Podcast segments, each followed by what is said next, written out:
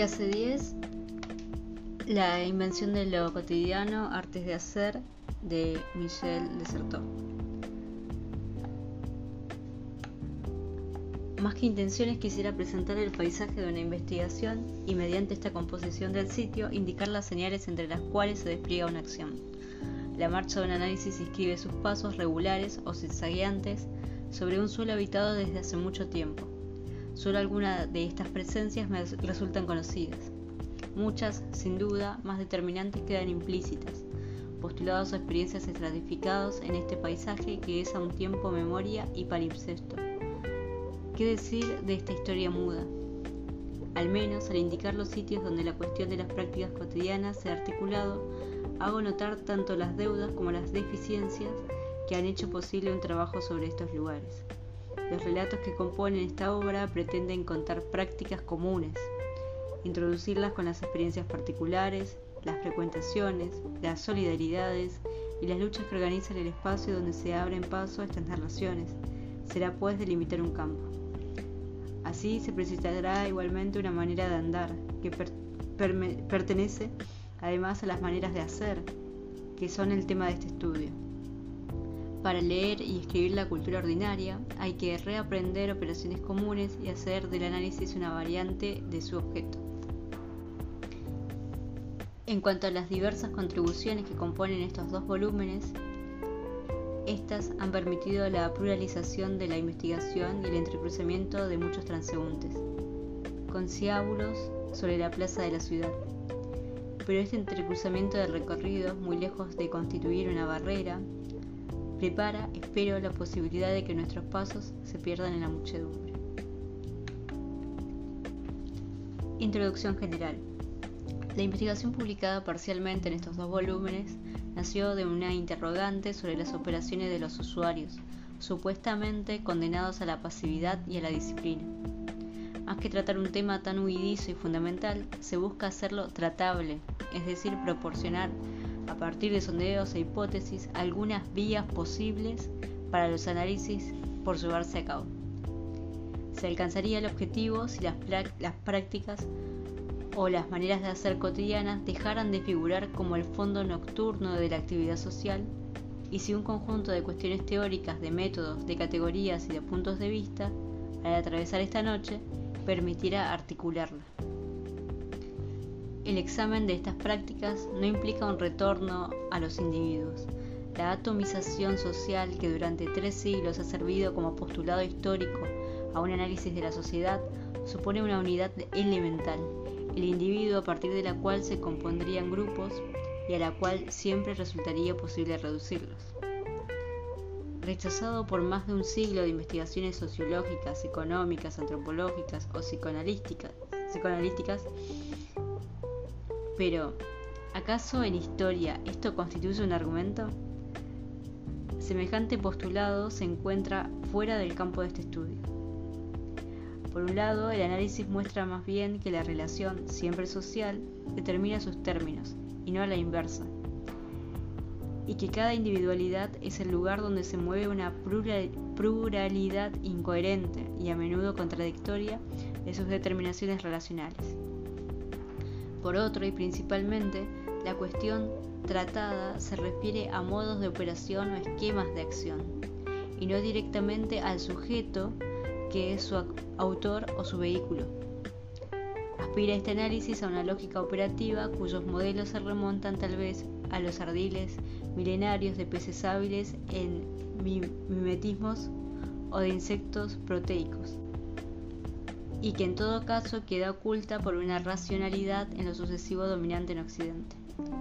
Este trabajo tiene pues por objetivo explicitar las combinatorias operativas que componen también, no es algo exclusivo, una cultura, y exhumar los modelos de acción característicos de los usuarios de quienes se oculta bajo el sustantivo púdico de consumidores, la condición de dominados, lo que no quiere decir pasivos o dóciles.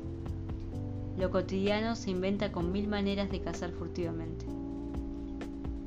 Visto el estado necesariamente fragmentario de esta investigación, parece útil presentarla en una visión de conjunto, a manera de prospecto. Este paisaje, abuelo de pájaro, ofrece solamente la miniatura de un rompecabezas donde todavía hay muchas piezas faltantes. La producción de los consumidores.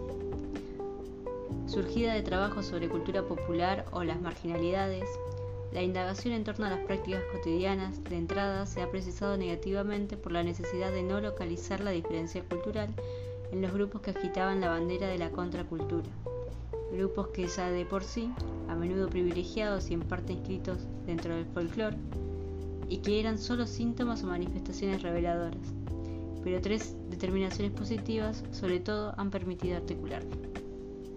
El uso o el consumo. Perdón si estoy leyendo mal, son la, casi la una de la mañana. Y bueno, es el horario en que puedo leer y estoy cansada, pero lo vamos a intentar. El uso o el consumo, sí. Muchos trabajos, a menudo sobresalientes, se ocupan de estudiar sea las representaciones, sea los comportamientos de una sociedad. Gracias al conocimiento de estos objetos sociales, parece posible y necesario identificar el uso que hacen de esos grupos e individuos. Por ejemplo, el análisis de las imágenes difundidas por la televisión, representaciones y del tiempo transcurrido en la inmovilidad frente al receptor, un comportamiento, debe completarse con el estudio de lo que el consumidor cultural fabrica durante estas horas y con estas imágenes.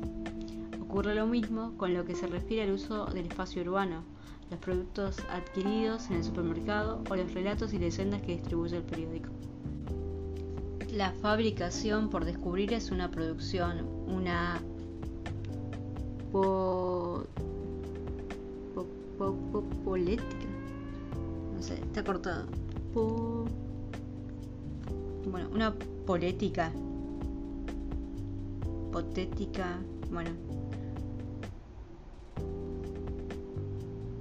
Bueno, no, estoy tratando de descifrar qué es, pero no, puedo, está cortado. Entonces leo otra vez. La fabricación por descubrir es una producción, una... pero oculta, porque se disemina en las regiones eh, definidas y ocupadas por los sistemas de producción, televisado, urbanística, comercial, etc. Y porque la extensión cada vez más totalitaria de estos sistemas ya no deja a los consumidores un espacio donde identificar lo que hacen de los productos. A una producción racionalizada tan expansionista como centralizada, ruidosa y espectacular, corresponde a otra producción, calificada de consumo. Esta es astuta, se encuentra dispersa pero se insinúa en todas partes, silenciosa y casi invisible, pues no se señala con, con productos propios, sino en la manera de emplear los productos impuestos por el orden económico dominante. Desde hace mucho tiempo se ha estudiado, por ejemplo, cuál era el equívoco que minaba en el interior el éxito de los colonizadores españoles sobre las etnias indias. Sumiso y hasta aquí aquiescentes.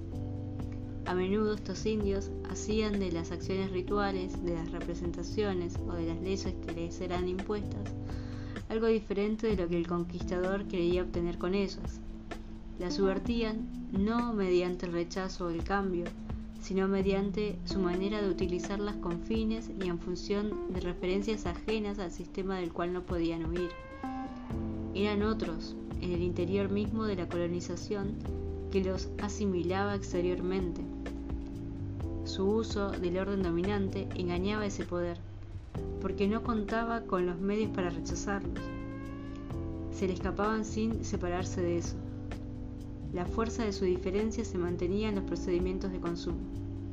En un menor grado, un equívoco semejante se insinúa en nuestras sociedades con el uso de los medios populares, que los medios populares hacen de las culturas difundidas e impuestas por las élites productoras del lenguaje. La presencia y la circulación de una representación, enseñada como el código de la promoción socioeconómica por predicadores, educadores o vulgarizadores, para nada indican lo que esa representación es para los usuarios. Hace falta analizar su manipulación por parte de los practicantes que no son sus fabricantes. Solamente entonces se puede apreciar la diferencia o la similitud entre la producción de la imagen y la producción secundaria que se esconde detrás de los procesos de su utilización. Nuestra investigación se sitúa dentro de esta diferencia. Podría tener como marca teórica la construcción de frases propias con un vocabulario y una sintaxis recibidos. En lingüística, la realización no es la competencia. El acto de hablar y todas las tácticas enunciativas que implica no se reduce al conocimiento de la lengua. Al ubicarse en la perspectiva de la enunciación, propósito de este estudio, se privilegia el acto de hablar, opera en el campo del sistema lingüístico, pone en juego una apropiación o una reapropiación de la lengua a través de los locutores, instaura un presente relativo a un momento y a un lugar, y plantea un contrato con el otro, el interlocutor, en una red de sitios y relaciones. Estas cuatro características del acto enunciativo podrán reencontrarse en muchas otras prácticas, caminar, cocinar, etc. Una intención se indica al menos en este paralelo, que solo vale parcialmente según se verá. Esta supone que, como los indios, los usuarios trabajan artesanalmente con la economía cultural dominante y dentro de eso, las innumerables e infinitesimales metamorfosis de la autoridad para transformarla de acuerdo con sus intereses y sus reglas propias. De esta actividad de hormigas hay que señalar los procedimientos, los apoyos, los efectos, las posibilidades. Los procedimientos de la creatividad cotidiana. Hay otra referencia que precisa una segunda determinación de esta investigación. En Vigilar y Castigar de Michel Foucault, sustituye el análisis de los sistemas que ejercen el poder, es decir, las instituciones localizables, expansionistas, represivas y legales, con el análisis de los dispositivos que han vampirizado las instituciones y le han organizado el secreto del funcionamiento del poder, procedimientos técnicos minúsculos que al jugar con los detalles han redistribuido el espacio para, hacer, para hacerlo el operador de una vigilancia generalizada. Problemática muy nueva. Sin embargo, una vez más, esta microfísica del poder privilegia el aparato productor de la disciplina, aun si en la educación descubre el sistema de una represión y se muestra cómo, entre bastidores, tecnologías mudas determinan o provocan el cortocircuito de las significaciones institucionales. Si es cierto que todos los lados se extiende y se precisa la cuadrícula de la vigilancia, resulta tanto más urgente señalar cómo una sociedad entera no se reduce a ello. ¿Qué procedimientos populares, también minúsculos y cotidianos, juegan con los mecanismos de la disciplina y solo se conforman para cambiarlos. En fin, qué maneras de hacer forman la contrapartida del lado de los consumidores o dominados, de los procedimientos mudos que organizan el orden sociopolítico. Estas maneras de hacer constituyen las mil prácticas a través de las cuales los usuarios se reapropian del espacio organizado por los técnicos de la producción sociocultural plantean cuestiones análogas y contrarias a las que abordaba el libro de Foucault. Análogas, pues se trata de distinguir las operaciones cuasi microbianas que proliferan en el interior de la estructura tecnocráticas y de modificar su funcionamiento mediante una multitud de tácticas articuladas con base en los detalles de lo cotidiano. Contrarias, pues ya no se trata de precisar cómo la violencia del orden se transforma en tecnología disciplinaria, sino de exhumar las formas eh, subrepticias que adquiere la creatividad dispersa, táctica y artesanal de grupos o individuos atrapados en lo sucesivo dentro de las redes de la vigilancia. Estos procedimientos seardines de los consumidores componen finalmente el ambiente de la antidisciplina que constituye el tema de este libro. La formalidad de las prácticas. Se puede suponer que estas operaciones multiformes y fragmentarias, relativas a ocasiones y detalles, insinuadas y ocultas en los sistemas de los cuales estas operaciones constituyen los modos de empleo, por tanto desprovistas de ideología o de instituciones propias, obedezcan a determinadas reglas. Dicho de otro modo, debe haber una lógica de estas prácticas. Regresar al problema antiguo de lo que es un arte o una manera de hacer. De los griegos a Durgen, pasando por Kant, una larga tradición que se ha dedicado a precisar las formalidades complejas, para nada simples o pobres, que pueden dar cuenta de aquellas operaciones, de aquellas operaciones. A través de este sesgo, la cultura popular se presenta de un modo diferente, así como toda una literatura llamada popular se formula esencialmente en artes de hacer, esto o aquello, es decir, en consumos combinatorios utilitarios. Estas prácticas ponen en juego un ratio popular, una manera de pensar investida de una manera de actuar, un arte de combinar indisociable de un arte de utilizar.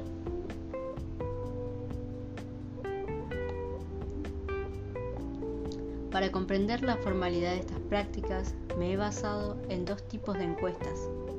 Las primeras, más descriptivas, se han referido a ciertas maneras de hacer seleccionadas según el interés que presentaban en la estrategia del análisis y para obtener variantes bastante diferenciadas, prácticas de la lectura, práctica de los espacios urbanos, utilizaciones de rituales cotidianos, nuevos usos y funcionamientos de la memoria a través de las autoridades que hacen posibles o permiten prácticas cotidianas, etc. Además, dos monografías más detalladas tratan de seguir en sus entrelazamientos las operaciones propias, sea en la recomposición de un espacio, mediante las prácticas familiares, sea en las tácticas del arte culinario, que organizan a su vez una red de relaciones, trabajos artesanales, poéticos y nuevos usos de las estructuras mercantiles. La segunda serie de encuestas se ha referido a la literatura científica susceptible de proporcionar hipótesis que permitan tomar en serio la lógica de este pensamiento que no se piensa. Tres campos ofrecen un interés particular.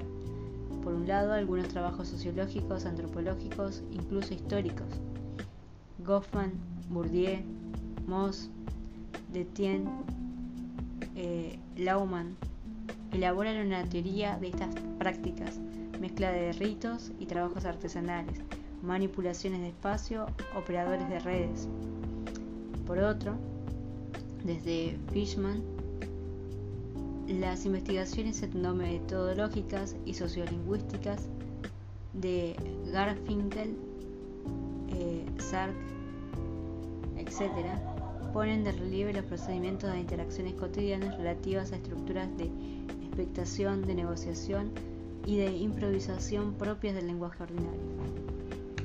En fin, además de las semióticas y las filosofías de la convención, es necesario interrogar pesadas lógicas formalistas y su ampliación en la filosofía analítica y los dominios de la acción, del tiempo o de la modalización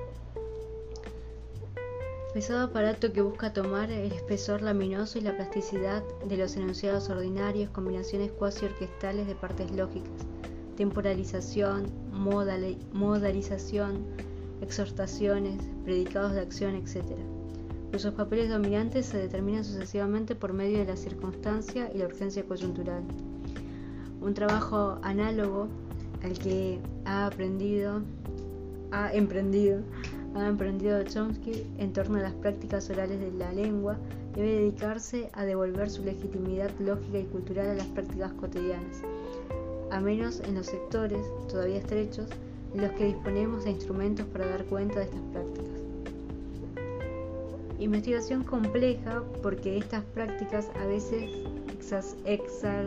exacerban y confunden nuestras lógicas al encuentro de los lamentos del poeta y como él lucha contra el olvido. Era un, fragmento, un párrafo. Y olvidaba el azar de la circunstancia, la calma o la precipitación, el sol o el frío, el principio o el fin de la jornada, el sabor de las fresas o el abandono, el mensaje medio entendido, la primera página de los periódicos, la voz en el teléfono, la conversación más anodina, el hombre o la mujer más anónimos. Todo lo que habla, hace ruido, pasa, viene a la mente, existe.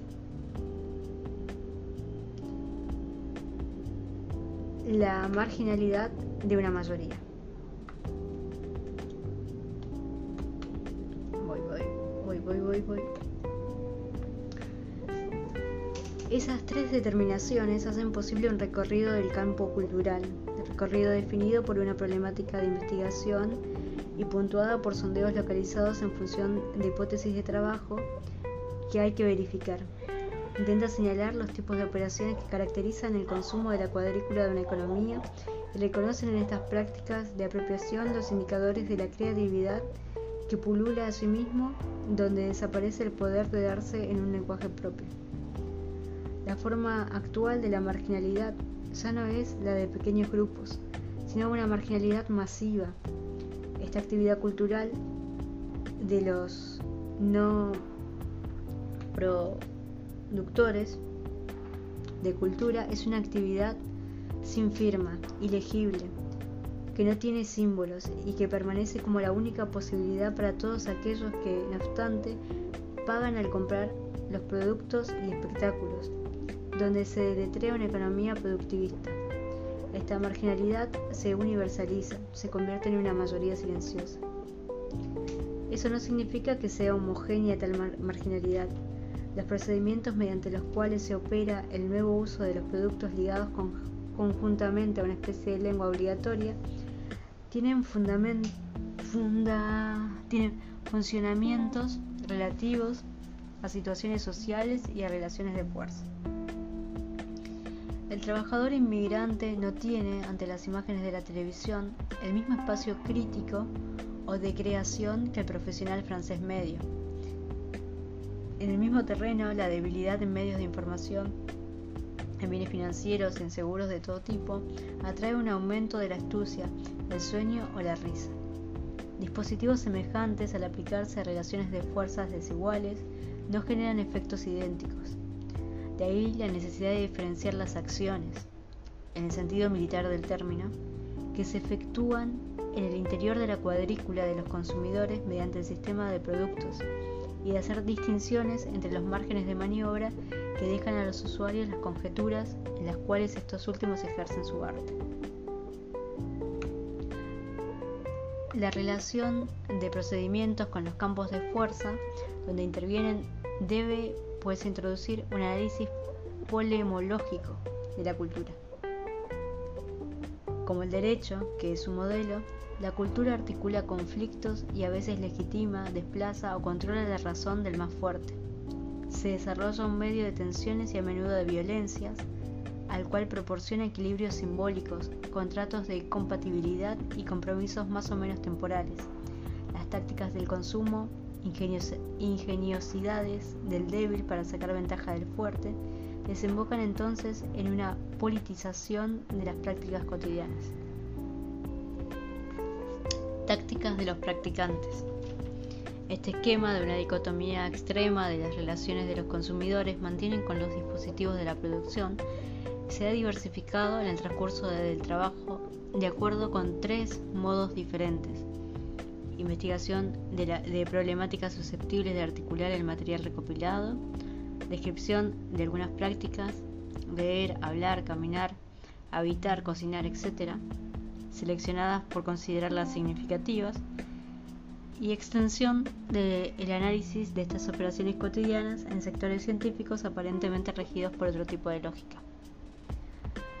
Al presentar los recorridos efectuados en estas tres direcciones, se matiza el propósito de conjunto. Ahí voy, ahí voy, ahí voy, que tengo que bajar la página. Trayectorias tácticas y retóricas. Productores mal apreciados, los consumidores producen mediante sus prácticas significantes alguna cosa que podría tener la forma de las huellas dibujada por los jóvenes autistas de en el espacio tecnocráticamente construido, escrito y funcionalista donde circulan, sus trayectorias forman frases imprevisibles, recorridos en parte ilegibles.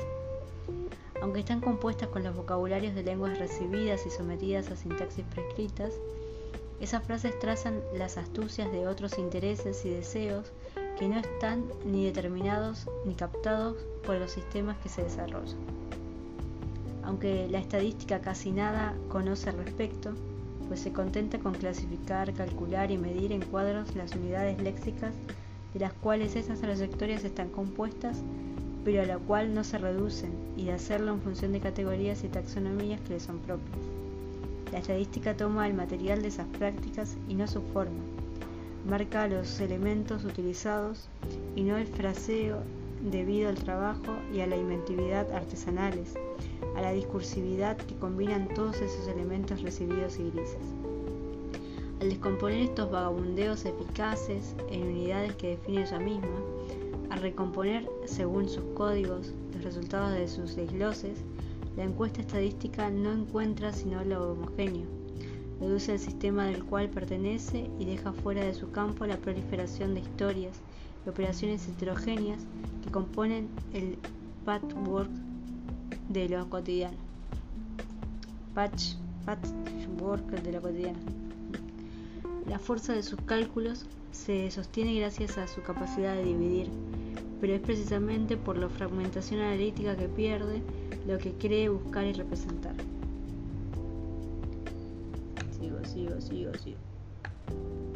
La trayectoria evoca un movimiento, pero resulta de la proyección sobre un plano, de una reconsideración de todos sus elementos.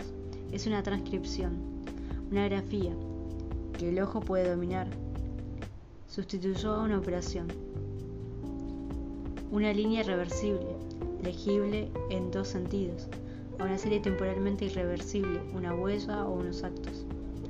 Recurro entonces más bien a una distinción entre tácticas y estrategias. Llamo estrategia al cálculo de relaciones de fuerza que se vuelve posible a partir del momento en que un sujeto de voluntad y de poder es susceptible de aislarse de un ambiente, la estrategia postula un lugar susceptible de circunscribirse como un lugar propio y luego servir de base o manejo de relaciones con una exterioridad distinta. La racionalidad política, económica o científica se construye de acuerdo con este modelo estratégico. Por el contrario, llamo táctica a un cálculo que no puede contar con un lugar propio, ni por tanto con una frontera que distinga al otro como una totalidad visible.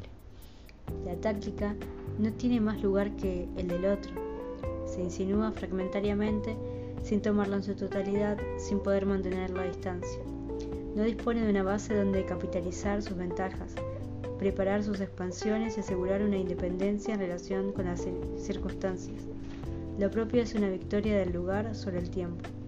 Al contrario, debido a su no lugar, la táctica depende del tiempo. Atenta a coger el vuelo las posibilidades de provecho. Lo que gana no lo conserva. Necesita constantemente jugar con los acontecimientos para hacer de ellos ocasiones. Sin cesar, el débil debe sacar provecho de las fuerzas que resultan ajenas. Lo hace en momentos oportunos en que combina elementos heterogéneos. Así, en el supermercado, el ama de casa confronta datos heterogéneos y móviles como las provisiones en el refrigerador, los gustos, los apetitos y los humores de sus invitados, los productos más baratos y sus combinaciones posibles con las que ya tienen casa, etc. Pero su síntesis intelectual tiene como forma no un discurso, sino la decisión misma, acto y manera de aprovechar la ocasión. Muchas de estas prácticas cotidianas, hablar, leer, circular, hacer las compras o cocinar, etc., son de tipo táctico. Y también, más generalmente, una gran parte de estas maneras de hacer, éxitos del débil contra el más fuerte, los poderosos, la enfermedad, las violencias, la violencia de las cosas o de un orden, etc. Buenas pasadas, artes de poner en práctica, jugarretas, astucias de cazadores, movilidades maniobreras, simulaciones polimorfas, hallazgos jubilosos, poéticos y guerreros.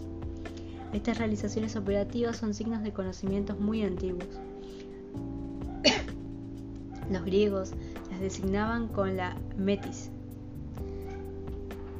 em, pero se remontan más lejos, a inteligencias inmemoriales con los ardiles, ardides y las simulaciones de las plantas o de los peces.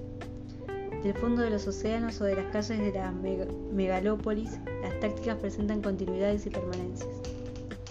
En nuestras sociedades se multiplica con el desmonoramiento de las estabilidades locales como si al ya no ser fijadas por una comunidad circunscrita se, desorbitan errantes y asimilaran, eh, perdón, una bestia, estas sociedades se multiplican con el desmoronamiento de las estabilidades locales como si al no estar fijadas por una comunidad circunscrita se desorbitaran errantes y asimilaran los consumidores a los inmigrantes en un sistema demasiado vasto como para que para que para que como para que sea el uso y con un tejido demasiado apretado para que puedan escapar de él. Pero las tácticas se introducen en movimiento bruniano en este sistema. Estas tácticas manifiestan también hasta qué punto la inteligencia es indisociable de los combates y los placeres cotidianos que articulan, mientras que las estrategias ocultan bajo cálculos objetivos su relación con el poder que la sostiene, amparados por medio del lugar propio o de la, institución.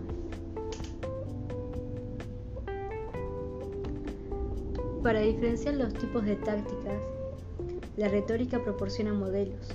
Nada sorprende, pues, por un lado, esta describe los giros cuya lengua puede ser a la vez el lugar y el objeto, y por otro, porque estas manipulaciones son relativas a las ocasiones y a las maneras de cambiar, seducir, persuadir, utilizar, la voluntad del otro, el destinatario. Por estas dos razones, la retórica o la ciencia de las maneras de hablar ofrece un aparato de figuras tipo al análisis de las maneras de hacer cotidianas, cuando en principio se le excluye del discurso científico. Dos lógicas de la acción, una táctica, otra estratégica, se desprenden de estas dos formas de practicar el lenguaje. En el espacio de la lengua, como en el de los juegos, una sociedad explicita más las reglas formales del actuar y los funcionamientos que las diferencian. Dentro del, inmenso corpus retórico consagrado del arte de decir o de hacer, los sofistas ocupan un lugar privilegiado desde el punto de vista de las tácticas. Tienen como principio, según Corax, hacer que la mm, posición más débil sea más fuerte y pretenden poseer el arte de transformar el poder mediante una manera de aprovechar la ocasión.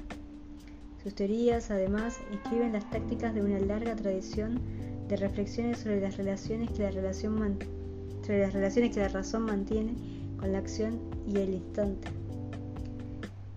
Pasando por el arte de la guerra de Sun, Sun Tzu en China o la antología árabe del Libre des Ruses, esta tradición de una lógica articula con base en la conjetura y la voluntad del otro, del otro conduce hasta la sociolingüística contemporánea. Leer, conversar, habitar, cocinar. Para describir estas prácticas cotidianas que producen sin capitalizar, es decir, sin dominar el tiempo, se imponía un punto de partida porque se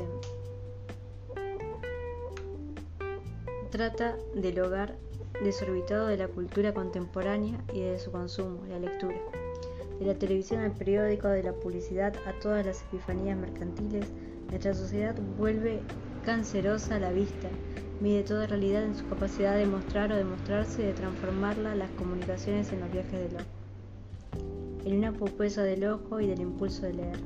La economía misma, transformada en semiocracia, fomenta la hipertrofia de la lectura. El binomio de la producción-consumo podría sustituirse con su equivalente general, escritura-lectura. La lectura de la imagen o del texto parece además constituir el punto máximo de la pasividad que caracterizaría al consumidor, constituido en mirón, troglodita o itinerante en una sociedad del espectáculo. En realidad, La actividad lectora presenta al contrario todos los rasgos de una producción silenciosa, deriva a través de la página, metamorfosis del texto por medio del ojo viajero improvisado y expectación de significaciones inducidas con algunas palabras, encabalgamientos de espacios escritos, danza efímera. Pero inepto para el almacenamiento, salvo cuando él, él escribe o graba en su memoria. El lector no se asegura contra el deterioro del tiempo, se olvida el leer y olvida lo leído, sino mediante la adquisición del libro, libro-imagen, que solo es el sucedáneo, el vestigio o la promesa de instantes perdidos al leer. Insinúa las astucias del placer y de una reapropiación en el texto del otro. Caza furtivamente, se transporta, se hace plural como los ruidos de los cuerpos. Ardid, metáfora combinatoria, esta producción es también una invención de memoria. Hace de las palabras las salidas de la historia mudas. Lo legible. Eh, bueno, lo legible se transforma en memorable. Bartes lee a Proust en el texto de Stendhal. El espectador lee el paisaje de su infancia en el reportaje de actualidad. La delgada piel del escrito se convierte en un movimiento de estratos, en un juego de espacios. Un mundo diferente, el del lector, se introduce en el lugar del autor. Esta mutación hace habitable el texto como si fuera un apartamento rentado. Transforma la propiedad del otro en un lugar que por un momento un transeúnte toma lo prestado. Los inquilinos operan una mutación semejante en el apartamento que hacen amueblar con sus acciones y sus recuerdos, los locutores, y la lengua donde deslizan los mensajes de su lengua materna y mediante el acento los giros propios, etc. Su propia historia, los peatones, en las calles donde hacen moverse los bosques de deseos y sus intereses. De igual modo, los usuarios de códigos sociales nos vuelven metáforas y elipsis en sus cacerías. El orden, imperante sirve de apoyo a innumerables producciones, mientras que vuelve ciego a sus propietarios ante esta creatividad, como estos patrones que no pueden ver lo que inventa de diferente en sus propias empresas. En última instancia, este orden sería el equivalente de lo que las reglas del metro rima eran para los poetas de antaño, un conjunto de coacciones para estimular los hallazgos, una reglamentación de la que se sirven las improvisaciones. La lectura introduce pues un arte que no es pasividad.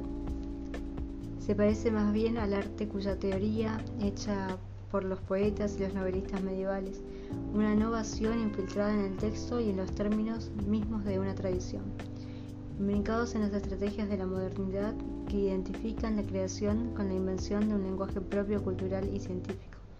Los procedimientos del consumo contemporáneo parecen constituir un arte sutil de inquilinos bastante sagaces como para insinuar sus mil diferencias en el texto que establece la regla. En la Edad Media, el texto se encuadraba en la teoría de, las cuatro o de las siete lecturas de la cual era susceptible. Era un libro. En adelante, este texto ya no llega de una tradición. Se impone por medio de la generación de una tecnocracia productivista.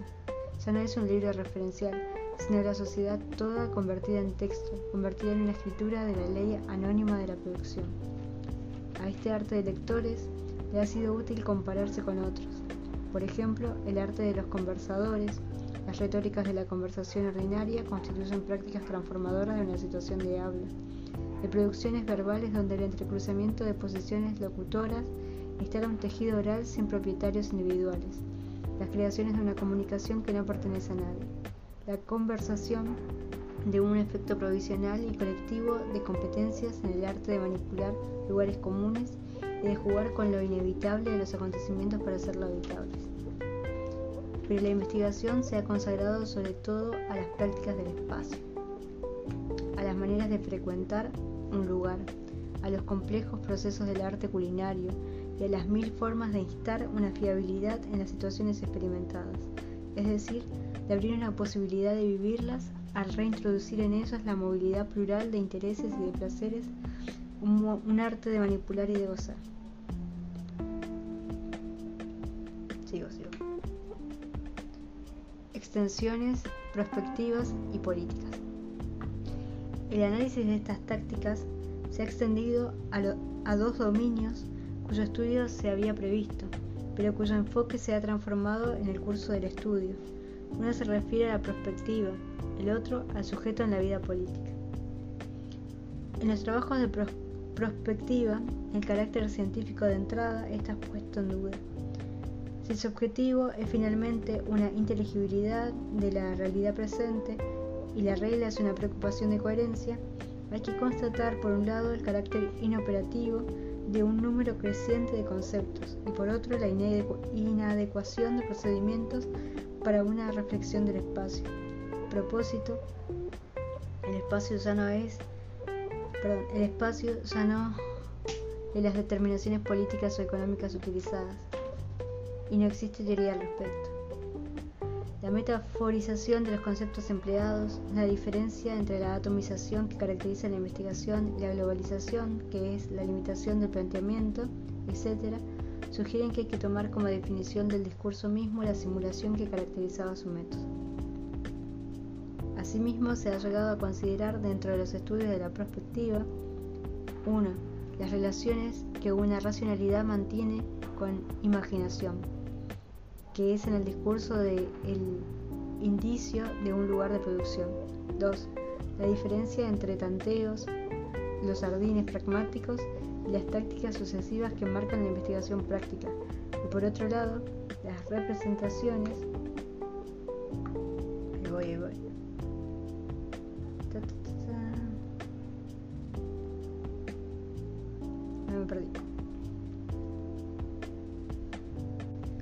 Representaciones estratégicas que se ofrecen a los destinatarios como el producto ficcional de estas operaciones. Ah, perdón, final de estas operaciones. Ya sé que están hinchadas las pelotas, pero bueno, no importa. Tengo que seguir. Ya sé que me equivoco, pero es tarde. Le pongo onda en lo que puedo. Sigo. Se constata en el discurso el retorno sobre subrepticio de una retórica que metaforiza los campos propios del análisis científico y en las agencias una distancia creciente entre prácticas efectivas y cotidianas, que son del orden del arte culinario, y las escrituras en escenarios que marcan con cuadros utópicos el murmullo de las maneras de hacer en cada laboratorio. Por un lado, mezclas de ciencia y ficción. Por otro, la disparidad entre espectáculos de estrategias globales y la opaca realidad de las tácticas locales. Uno ha llevado a interrogarse sobre el fondo de la actividad científica, a preguntarse si no funciona como collage que juxtapone, pero articula cada vez menos las ambiciones teóricas anunciadas por el discurso y la persistencia testaruda, remanente, de astucias milenarias en el trabajo cotidiano de las agencias y los laboratorios. En todo caso, el corte transversal de esta estructura observable en tantas administraciones y empresas obliga a repensar todas estas tácticas, hasta aquí demasiado negadas por la epistemología de la ciencia. El problema no concierne solamente a los procesos efectivos de la producción. Cuestiona, bajo una forma diferente, la condición del individuo en los sistemas técnicos, ya que la participación del sujeto disminuye en la medida en que su expansión en la medida de su expansión tecnocrática cada vez más limitado y cada vez menos relacionado con estos vastos medios, el individuo trata de desprenderse de ellos, pero sin lograr salir. Le queda entonces el recurso de valerse de ardides para con ellos, de poner en práctica jugarretas, de encontrar en la megalópolis electrónica y computarizada el arte de los cazadores o de los campesinos de antaño.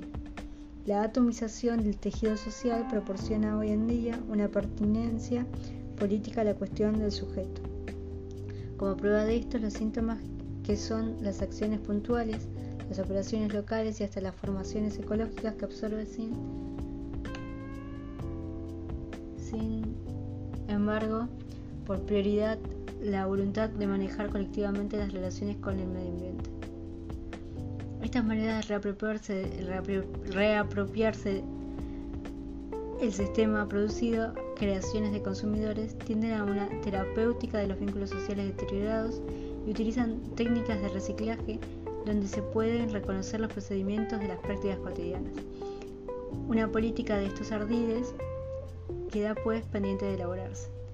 La perspectiva abierta con el malestar de la cultura debe interrogarse también sobre lo que puede ser hoy en día la representación pública, democrática, de las alianzas microscópicas, multiformes e innumerables entre manipular y gozar, realidad huiza y masiva de una actividad social que juega con su orden. Visionario punzante, Witold Gombrowicz proporcionaba a esta política su héroe, este antihéroe se asedia, que asedia nuestra investigación, cuando hacía hablar al modesto funcionario, el hombre sin cualidades de Musil, el hombre ordinario a quien Freud consagra el malestar en la cultura, cuyo estribo, estribillo es cuando uno no tiene lo que ama, hay que amar lo que tiene. He debido, usted lo comprende, recurrir siempre más a todo tipo de pequeños placeres casi invisibles, provechosos accesorios. Usted no tiene idea cuánto, con estos pequeños detalles, se hace un inmenso. Es increíble cómo crece uno. Bueno, y así termina todo.